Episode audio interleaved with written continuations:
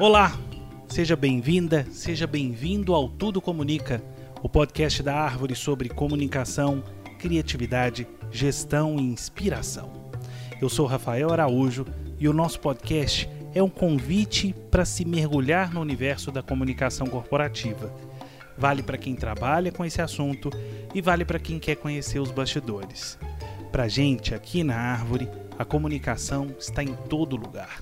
No episódio de hoje, nós vamos falar sobre a formação dos profissionais de comunicação. Existe um modelo mental que me incomoda. A pessoa fica um bom tempo, bom mesmo, vários anos parada. Parada aqui no sentido de aprendizado, de adquirir conhecimento. Se quer ler um livro, aí de repente sente que é hora de dar um up na carreira. Qual que é o caminho mais fácil? Se matricular numa pós-graduação. Aí chega na pós, frequenta dois anos, tira o diploma e volta para o estado de inércia. Investiu tempo, dinheiro e vida que segue, como se a pós tivesse a magia de sozinha realizar todos os problemas de formação que a pessoa precisa. Aqui na Árvore, por exemplo, quando fazemos recrutamento e seleção, é comum os profissionais chegarem com um diploma de pós-graduação lato sensu. Nas entrevistas, só para provocar, eu pergunto o que, que de mais importante ficou para eles nesse período da pós-graduação. É incrível, gente. Eu ouço o nome das disciplinas, de uma ou duas teorias, normalmente se fala a palavra semiótica, eu acho porque ela é mais chique. Aí eu ouço que teve uma palestra legal, que tinha o professor mais antigo da universidade, que tinha uma pessoa do mercado. Mas só duas vezes, duas mesmo, eu senti emoção na fala dos candidatos ao apontar um conteúdo que realmente tinha feito a diferença na carreira. Para mim, essa reação é o reflexo de dois problemas.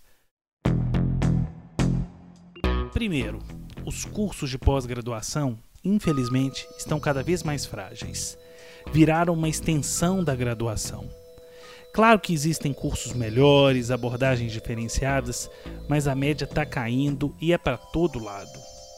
Segundo, os alunos estão mais buscando frequentar as aulas do que efetivamente viver a pós-graduação.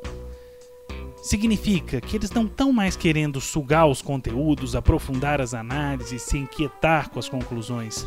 É como se simplesmente sentar-se na sala de aula fizesse alguma diferença. E por osmose, a gente infelizmente não aprende nada. Mas como assim, Rafael? É simples. Veja como o mundo está mudando. As pessoas, o mercado de trabalho, as relações de consumo. O que aprendemos hoje está velho amanhã. É esse o padrão. Para quem trabalha com comunicação, leitura de contexto e observação de cultura são fundamentais. Mas isso não se aprende lendo um livro, mas sim lendo 30. Lendo todos os dias coisas diferentes, autores diferentes, coisa que você gosta, coisa que você não gosta, coisa que você sabe, coisa que você não sabe. Vale ler na internet? Claro que vale. Mas não é ficar viciado na capa do UOL. Nada contra o portal, mas existem pessoas que dizem que tomam conhecimento sobre as coisas do mundo pela capa dos grandes portais. Aí não adianta, né, gente? Você que está ouvindo a gente quer fazer pós-graduação e utilizá-la como vantagem competitiva na hora de disputar uma vaga ou de pleitear uma promoção? Não basta mais ter o diploma, lembre-se disso. Tem que ter o conhecimento. E isso sim diferencia um profissional do outro. Eu mesmo fiz pós-graduação em gestão de negócios na Fundação Dom Cabral entre 2012 e 2014. Foi muito importante para mim e para a Árvore. A nossa empresa se tornou um laboratório de práticas de gestão do que eu aprendi lá na instituição de ensino. Era eu quem estava matriculado, mas certamente umas 10 pessoas que também trabalhavam na árvore beberam desse conteúdo, de tanto que eu falava e implantava as coisas que eu aprendia lá. Valeu cada centavo investido. Quer estudar? Então leva a sério. Conecte o que entra pelos seus ouvidos com tudo o que você está vivendo no trabalho ou já viveu. Tente conectar aquela teoria com o feedback do seu chefe, com o desabafo do cliente, com o pedido do colega e com o livro que você leu há alguns anos. Isso sim é produzir conhecimento. Bom, eu já fiz aqui o meu desabafo, agora vamos apontar um caminho? Independente se você fez, está fazendo ou vai fazer pós-graduação, ou mesmo se você não está pretendendo voltar para a sala de aula agora, tem uma pancada de livros legais que certamente irá ajudar você no seu desenvolvimento profissional. Hoje eu compartilho três dicas de livros que certamente valerão tanto quanto uma disciplina da pós-graduação. São livros que você encontra nas principais livrarias. O primeiro livro se chama Fazendo a Inovação Acontecer. Ele foi escrito pelo professor Rivadavia Drummond, que foi reitor do UniBH, presidente da HSM e, por muitos anos, um dos principais professores da Fundação Dom Cabral.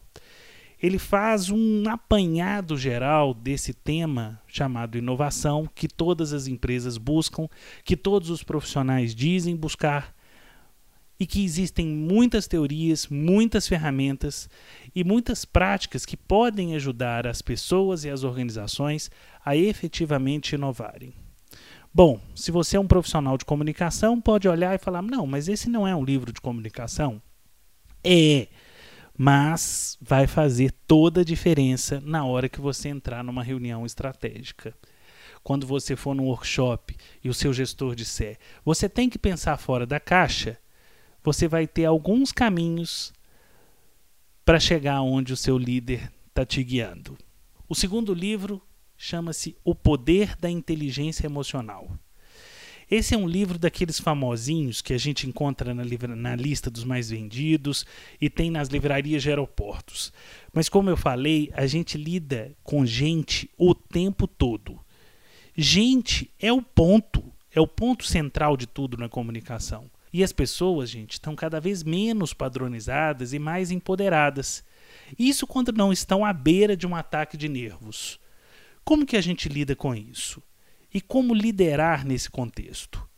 Vale a leitura não só para o ambiente dos negócios, mas para a vida. O terceiro e último livro que eu sugiro hoje se chama Originais: Como os Inconformistas Mudam o Mundo. É um mergulho por histórias de pessoas que saíram do lugar comum e conseguiram fazer a diferença.